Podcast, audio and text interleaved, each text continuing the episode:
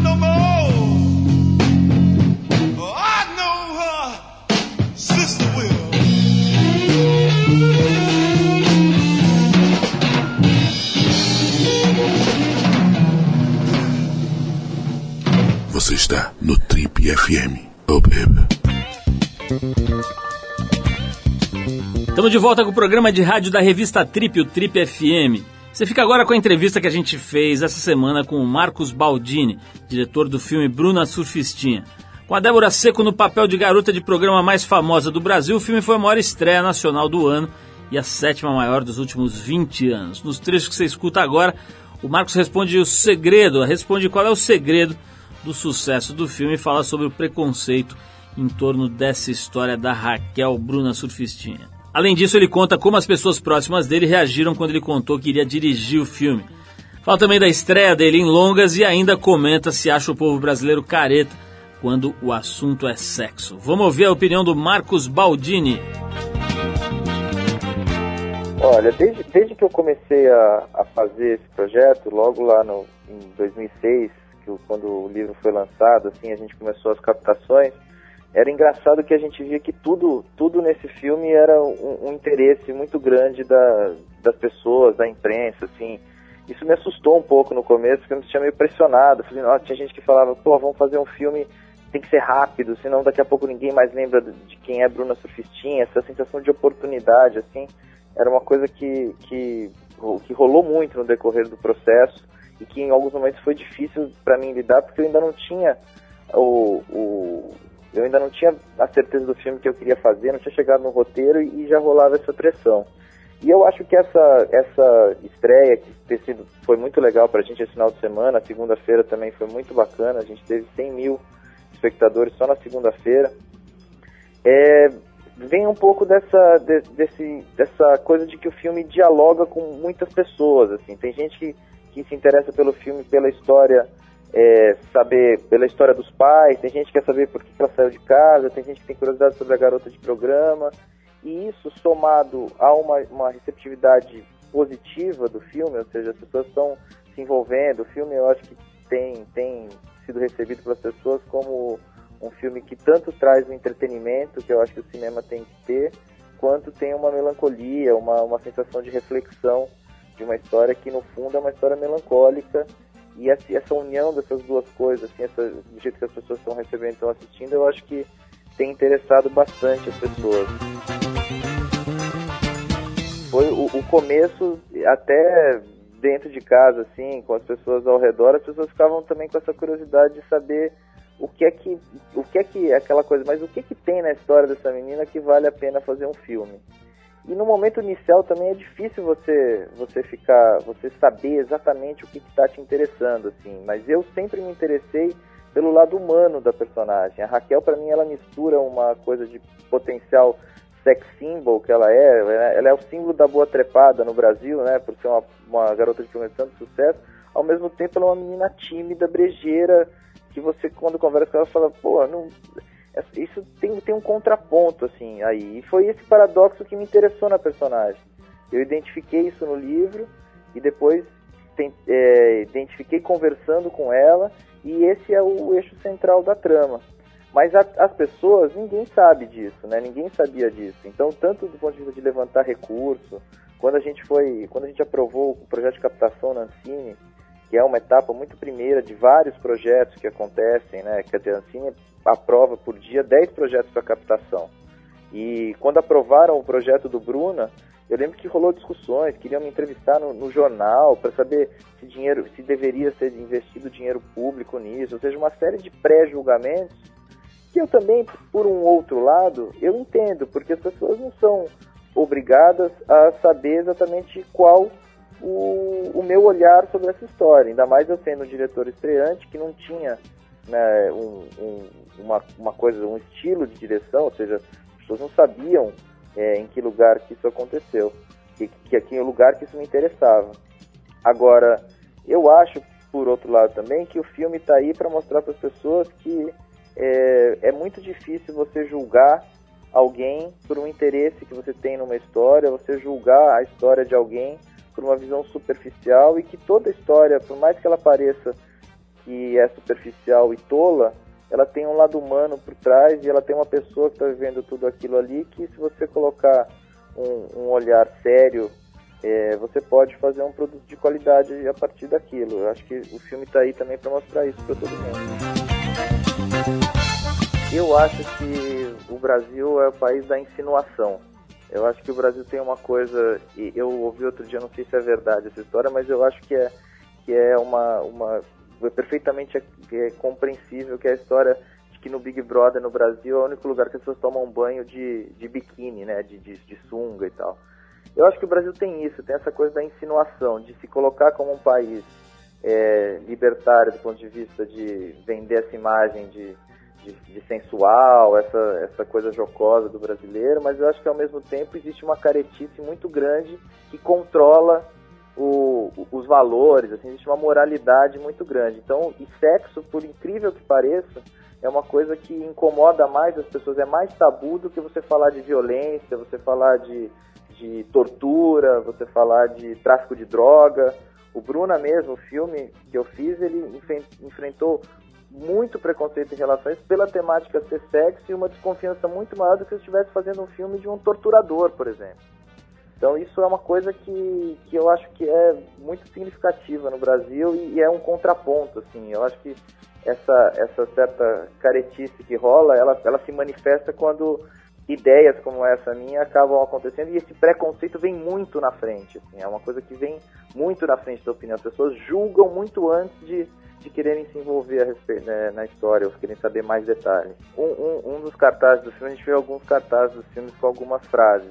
E uma das frases era: vá sozinha, vá com seu namorado, vá com uma amiga, mas só não vá com preconceito. Então eu gostaria muito que as pessoas fossem assistir o filme, julgassem elas mesmas a história que eu estou contando, percebessem o olhar que eu, que, eu, que eu quis colocar sobre aquela história e depois digam o que acham. Vai ser um, é um prazer poder dialogar com o maior número de pessoas com o trabalho que eu estou acreditando há tanto tempo.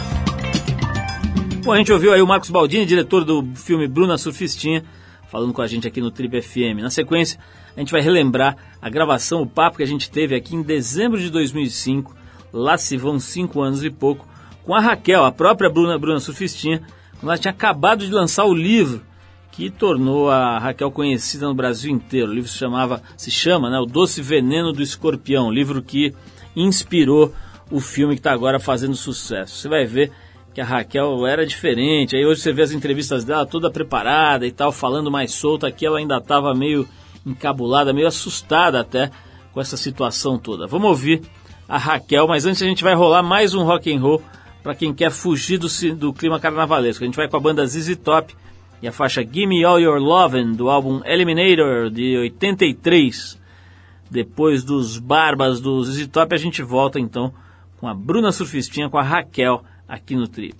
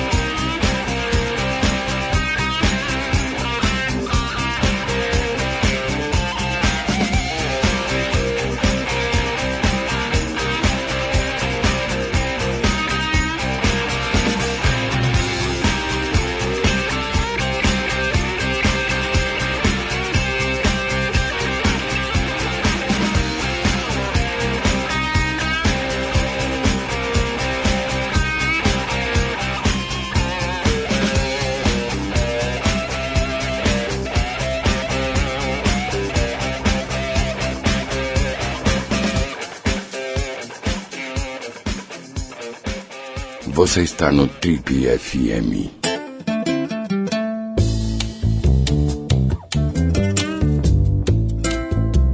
Estamos de volta, esse é o Trip FM, programa de rádio da revista Trip. E como a gente está anunciando desde o começo do programa, hoje a gente vai relembrar a entrevista feita em dezembro de 2005 com a Raquel, mais conhecida como Bruna Surfistinha, garota de programa que começou a fazer um blog ali em que ela analisava a performance dos caras que iam lá e tal, que, que os clientes dela, enfim, contava um pouco das, das experiências dela. Esse blog acabou estourando, virou livro e agora conquistou o cinema brasileiro, uma estreia retumbante aí, muita gente foi lá assistir e a gente vai conversar agora, vai mostrar para vocês uma conversa que a gente teve aqui em 2005 com a protagonista dessa história toda, a Raquel. Vamos lá. Bom, Raquel, antes de mais nada, obrigado pela tua presença aqui. Muito legal saber que o teu livro está aí, esse sucesso todo, né? Nada como clarear as coisas, né? Jogar luz sobre assuntos que são meio obscuros, meio, meio tabus. Mas fala um pouquinho, eu, eu contei aqui na introdução do papo que você é, é, tinha uma vida, vamos dizer, de patricinha quase, né? Ia pra praia, estudava em colégios bons, etc. Como é que a coisa começa a degringolar na tua casa? Então, começou com quando eu tinha 14 anos, que eu comecei a ficar cada vez mais rebelde. Eu queria, como todos os adolescentes, conhecer o mundo fora da casa dos pais. E meus pais eram muito rígidos, eles uh, me proibiam sair. Se, se eu pudesse sair, uh, eu tinha horário para voltar. Então eu comecei a mentir, comecei a, a aprontar e comecei a, comecei a fumar maconha. Quando eles descobriram, cortaram a minha mesada, foi daí que eu comecei a furtar.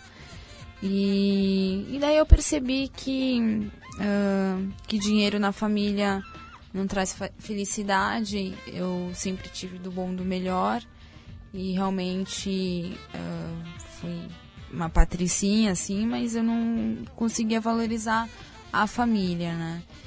E pelo fato de, de, de eu ter sido adotada, isso influenciou muito desde a minha infância, assim, porque eu me sentia uh, como um patinho feio na família, assim, eu me sentia como se uh, eu não fizesse parte da família. nunca consegui entender qual que era o valor da adoção. Né? Agora, tem uma história também de que você se achava ou era gordinha, né? Tinha, isso deu uma certa pirada na tua cabeça, né? Como é que foi isso daí? Então, assim, desde, uh, desde a infância, assim, eu tinha que tomar vários remédios e isso uh, influenciou, assim, para eu ficar obesa, né, na infância. E daí eu sofria preconceito, assim, com os colegas, né, criança sempre xinga, ou quando a outra criança gorda. Então eu, eu cresci com esse preconceito. E isso fez muito mal, assim, pro meu ego, pra minha autoestima, né? E, eu realmente, assim, não me sentia bonita. Eu me olhava no espelho, assim, nunca me senti bonita. E isso foi, só, só foi acabar, assim, esse complexo com o meu corpo quando eu comecei a fazer programa. Porque daí eu comecei a ser desejada pelos homens e isso fez bem pro meu ego. E a história de você começar, quer dizer, uma coisa é sair de casa, outra coisa é resolver é, virar uma garota de programa, né? Quer dizer, partir para prostituição. Como é que foi o dia em que você tomou essa decisão? Então, eu decidi sair de casa dois meses antes de realmente fugir.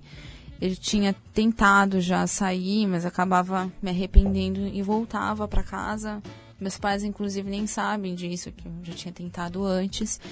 E, e daí teve uma briga que, uh, que foi a gota d'água, né? Que foi quando eu furtei a joia da minha mãe para vender. E meu pai descobriu, me espancou, queria, tipo, me levar pra FEBEM, né? Uh, inclusive eu tive uma audiência e acabei não indo. Mas mesmo assim, o clima depois, assim, uh, nunca mais nossa família foi igual, né? Por causa disso. E então assim, eu decidi fugir de casa nessa época e teve um dia que eu coloquei na cabeça que não dava mais para ficar e acabei discutindo com meu pai, então fui dormir já sabendo que no dia seguinte eu fugiria. Agora, você fugiu e foi para onde? Como é que foi assim, logo na sequência? Então, eu fugi e fui direto pro privê porque eu planejei tudo, assim, nesses dois meses que eu Ah, já estava com vontade de sair de casa, eu fui planejando, eu não queria sair para passar fome nem frio por aí. E é, eu com, comprava o jornal de, de anúncios de, de emprego, procurava, tentei procurar outras coisas, né, assim, para ser vendedora. Eu faria, toparia qualquer coisa, assim, para ter dinheiro. E, e daí eu vi os anúncios de prostituição, né, e acabei me iludindo. Mas até que eu gostei da ideia, assim, é, acabei achando uma forma de encontrei a, a minha liberdade né, na, na prostituição. Agora, o, o Bruna, o, o Bruna não, né? Só, todo mundo acaba te chamando de Bruna no é. fim, né? Mas, Raquel, é, tem uma história que é interessante, que é o seguinte, parece que, que a, a, incidência de homens casados que procuram garotas de programa é muito grande, né? Por que, que você acha que isso acontece? Você acha que o casamento é complicado mesmo? É uma instituição que tende a cair no tédio, na rotina, e o cara ficar meio desesperado, acabar tendo que procurar outras alternativas? Ah, sim, né? Eu acho que uh, para o casamento ser bom, tem que os dois têm que uh, se unir, né? Tem que conversar. Apenas um não muda, não melhora o casamento. Tem que ser um trabalho dos dois. Mas assim, eu acho que o o motivo que, que faz com que os homens procurem uma garota de programa seja porque o, o sexo né, no, no, casamento já virou uma rotina e os homens têm aquela coisa de querer provar sempre alguma carne diferente, né? E também tem o fato de que das fantasias, né? Tem muitos homens que têm vergonha de, de pedir para as esposas, para as namoradas se realizarem determinadas fantasias. Vamos fazer uma pausa aqui nesse nosso papo com a Raquel para escutar uma música. A gente continua fazendo um contraponto aí às músicas de carnaval, sambas, etc. Todo mundo está ouvindo o dia inteiro. A gente vai com mais um rock and roll. Dessa vez a gente fica com Iggy Pop e a faixa Lust for Life do álbum do mesmo nome, lançado em 77. Depois do Iggy Pop a gente volta com o Trip FM hoje relembrando a entrevista de 2005 com a Bruna Surfistinha. Aumenta aí. with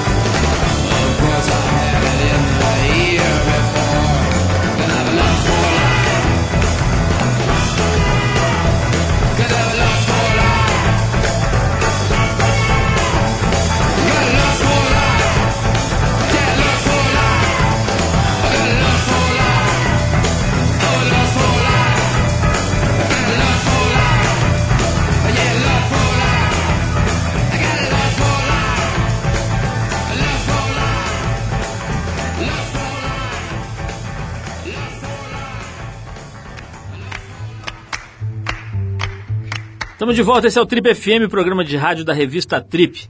E como a gente está anunciando desde o começo do programa, hoje a gente vai relembrar a entrevista feita em dezembro de 2005 com a Raquel, mais conhecida como Bruna Surfistinha, garota de programa que começou a fazer um blog ali em que ela analisava a performance dos caras que iam lá e tal, que, que os clientes dela, enfim, contava um pouco das, das experiências dela. Esse blog acabou estourando, virou livro e agora conquistou o cinema brasileiro, uma estreia retumbante aí, muita gente foi lá assistir e a gente vai conversar agora, vai mostrar para vocês uma conversa que a gente teve aqui em 2005 com a protagonista dessa história toda, a Raquel. Vamos lá.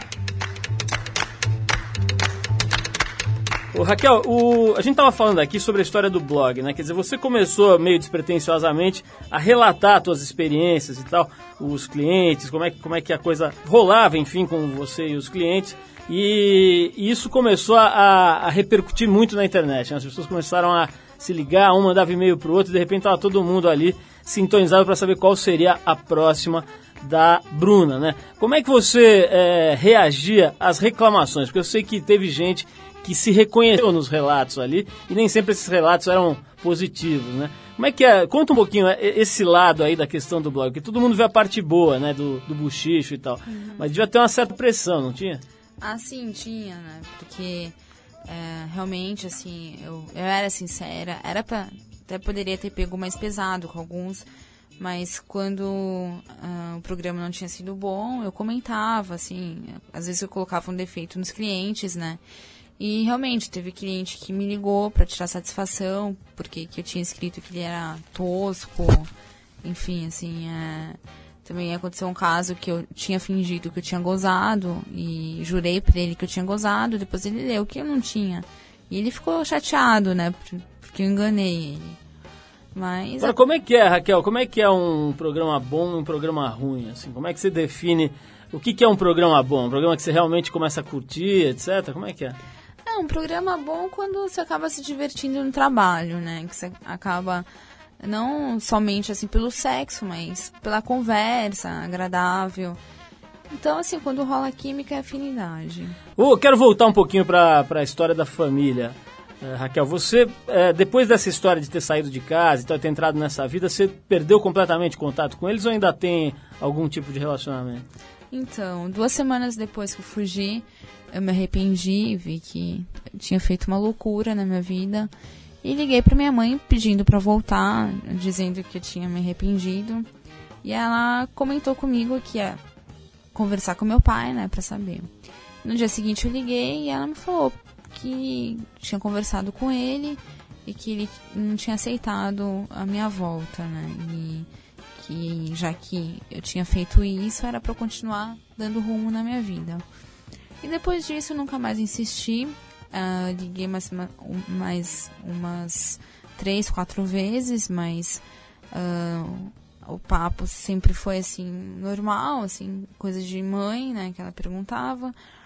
E a última vez que eu falei com ela foi no dia das mães do ano passado. Desde então, assim, nunca mais tive contato, porque é, eu tenho vergonha, né, assim, de, de ligar. Ô, Raquel, como é que é essa, essa história do, do... Você acabou se relacionando, né, e, e, namorando um cliente, né, quer dizer, conheceu o cara, é, vamos dizer, profissionalmente, e de repente pintou aí um relacionamento e hoje você está com ele, né? Como, conta um pouquinho essa história, como é que foi isso? Quer dizer, um, um fato inusitado aí, né? Porque, a, em tese, a ideia é que a, a, a profissional não, não, se, é, não se deixe encantar, né? Não se deixe envolver, né? Como é que foi esse, esse caso aí? Então, mas nós nos, não nos apaixonamos durante o trabalho, né? Uh, nós fizemos sete programas e nós percebemos que rolava muita afinidade, né? Mais do que química. E ficamos amigos. Eu falei para ele que eu não queria mais fazer programa, né? Que eu queria ser amiga dele. Na época ele era casado, então assim, uh, nós nos falávamos pouco, assim, manda mas mandávamos e-mail uh, diariamente. E ficamos amigos durante uns quatro meses. E foi, foi aí que começou a rolar um clima entre nós, né? E aí ele acabou se separando, o casamento dele já não estava muito bom. E foi apenas um impulso, assim, para ele se separar mesmo. Agora, se normalmente já não é fácil, né? Quando a pessoa se separa para ficar com outra, né? Imagino que sendo para uma garota de programa, então, como é que foi a reação da ex-mulher dele, da família dele e tal? Quer dizer, deve ter sido barra, né? Foi um choque para todos, né? Porque na cabeça dela o casamento era ma maravilhoso, né? Cada um tem seu ponto de vista. Para ele não era, para ela era. Então, assim, uh, pro resto da família também foi um choque, porque ninguém esperava, ele sempre uh, foi muito certinho, muito responsável, né? Então, o fato de aparecer com uma garota de programa é uma coisa que assusta, ninguém está preparado, né? E os pais dele ainda não aceitaram, porque não é isso que nenhum pai quer pro filho, né? Namorar com uma garota de programa. E então assim, é, é uma situação bem delicada, né, pra, pra nós dois. Mas eu acho que é, é muito bom porque nós nos unimos muito mais, assim. É aí que nós vemos, né, assim, que nosso amor é, é forte, assim, para superar tudo isso. Raquel, parece que a maioria das pessoas que estão indo comprar o seu livro são mulheres, né? O que, que você acha que as mulheres procuram na, no, no, num relato desse, né? No relato de uma garota de programa? Olha, acho que elas querem aprender, né? A, algumas dicas, querem ter algumas dicas no sexo, ainda mais porque na sinopse do livro diz que eu dou dicas para para como não perder o marido para uma garota de programa, né? Então acho que isso atraiu muito elas. Mas também assim é uma coisa muito curiosa porque eu acredito que eu não posso generalizar, mas eu acredito que a maioria das mulheres tenham essa vontade de serem garotas de programa, mesmo que seja por um dia, né? Eu, eu assim já, já conversei com algumas, inclusive, que comentaram comigo que tem a fantasia de serem prostitutas por um dia.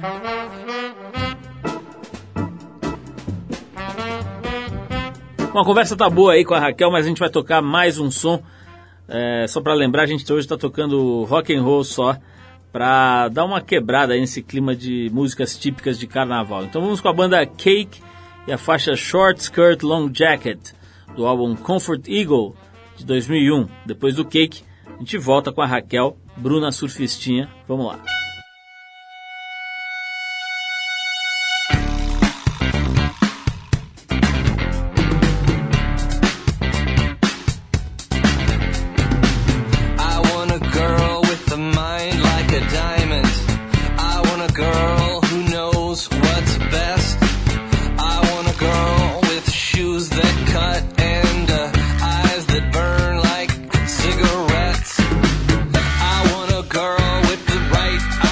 Who is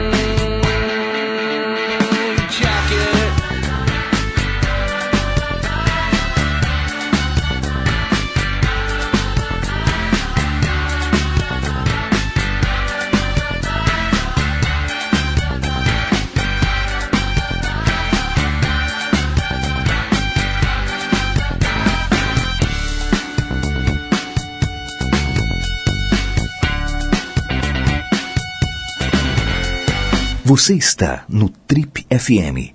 26 anos de independência no rádio brasileiro.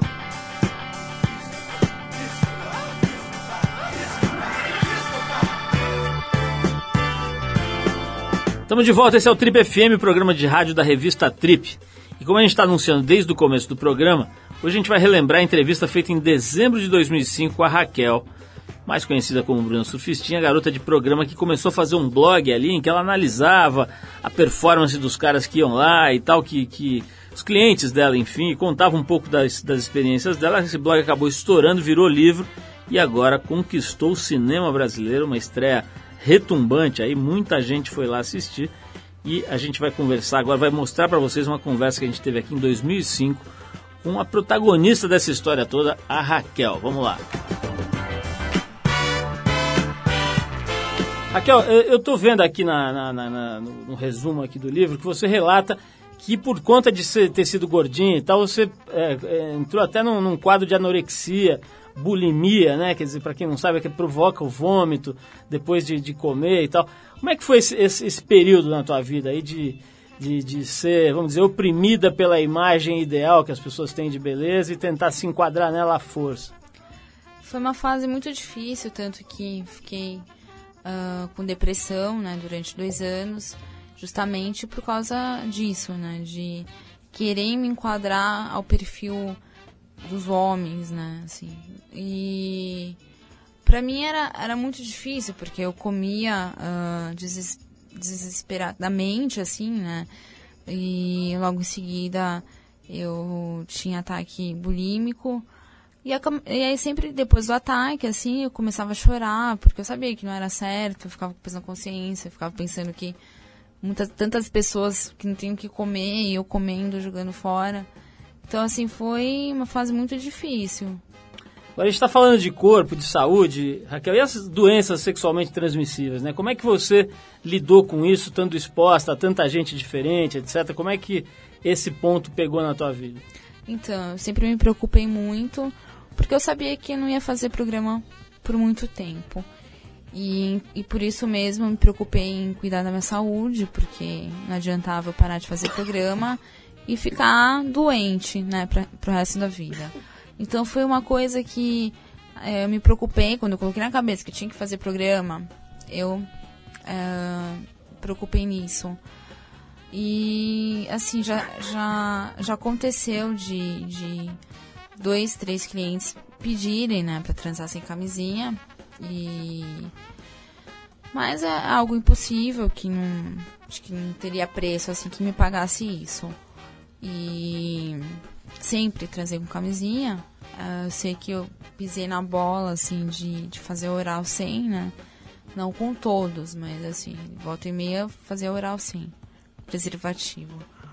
Mas eu, graças a Deus, saí dessa limpa, né? Ô, ô, Raquel, o- outra história que está interessante aqui é o seguinte: estão falando já em transformar o teu livro num filme, né? Como é que você- vê isso? Isso tá nos seus planos? Ou você já está começando a se incomodar com essa história de aparecer bastante, de ficar meio famosa? e Tal? Como é que tá esse lado aí da história? É, então, é, é bem. Eu estou meio confusa, assim, né? Porque eu me olho no espelho e vejo uma menina, assim, não consigo.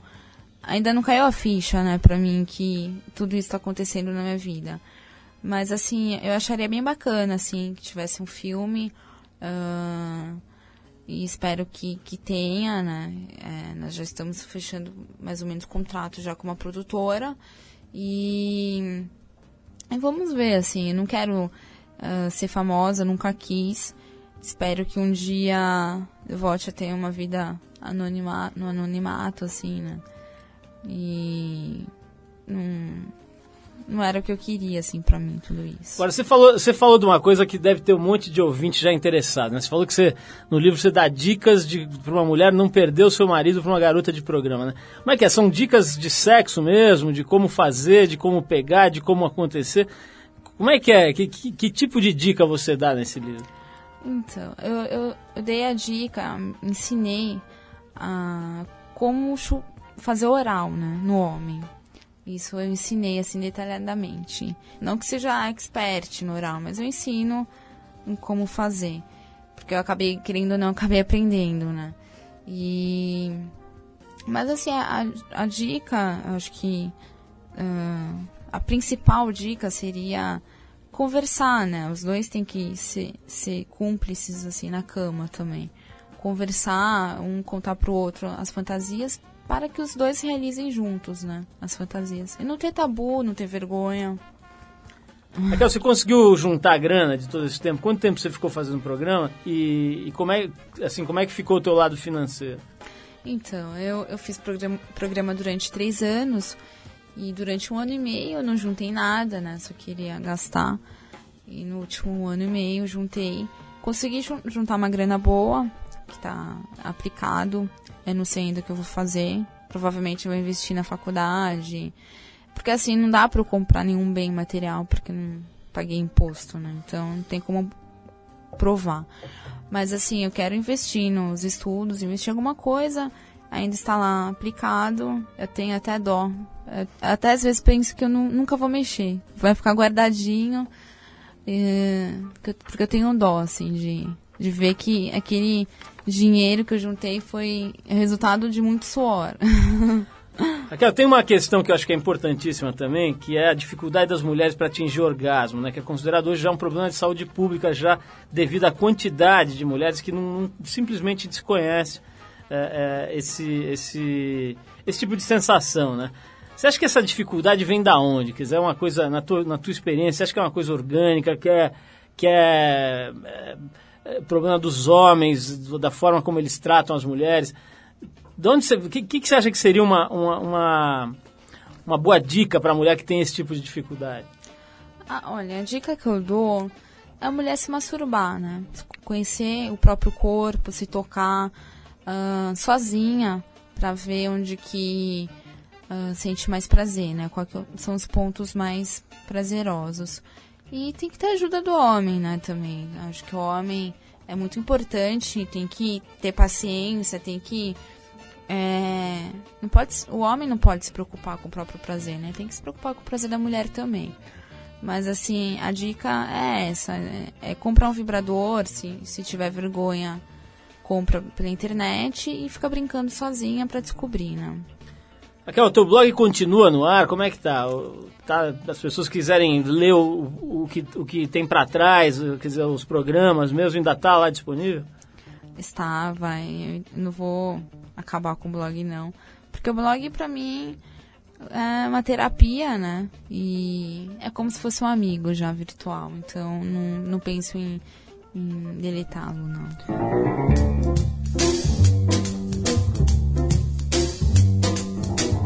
Legal, para fechar então esse papo com a Raquel, deu pra você sacar um pouco o universo dela em 2005, né? Muita coisa mudou, ela casou, etc. Aí lançou filme e tal. Mas deu pra você sentir um pouquinho como é que é a cabeça da menina que deu origem a essa história toda da Bruna Surfistinha. Agora então a gente fecha o papo com a música Fake Plastic Trees, da banda Radiohead, que além de ser um rock and roll, para quem está fugindo das músicas carnavalescas, também está presente na trilha sonora do filme Bruna Surfistinha. Vamos ouvir Radiohead, vai lá. The green plastic watering can for a fake Chinese rubber plant and a fake plastic girl.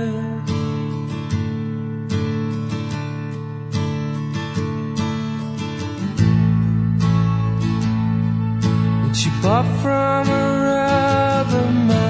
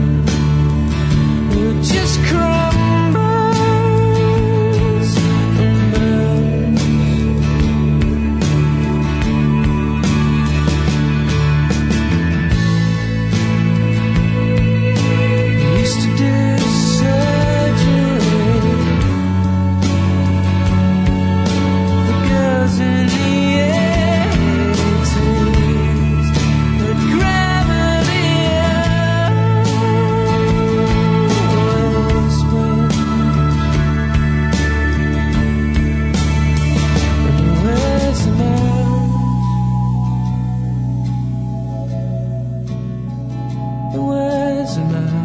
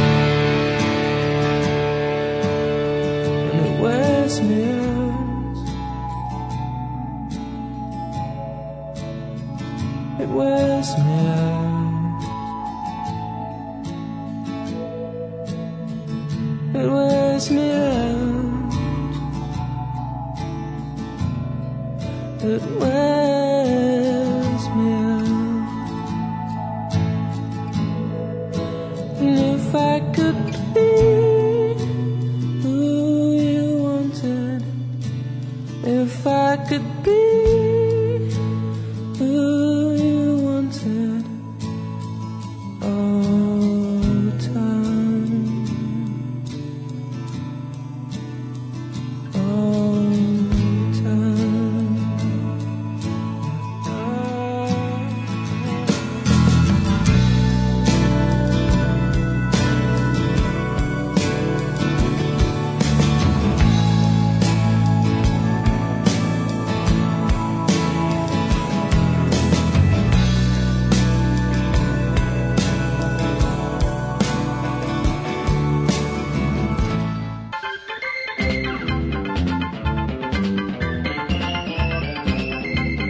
É isso, pessoal. O Trip FM é uma produção da equipe que faz a revista Trip já há 26 anos no ar.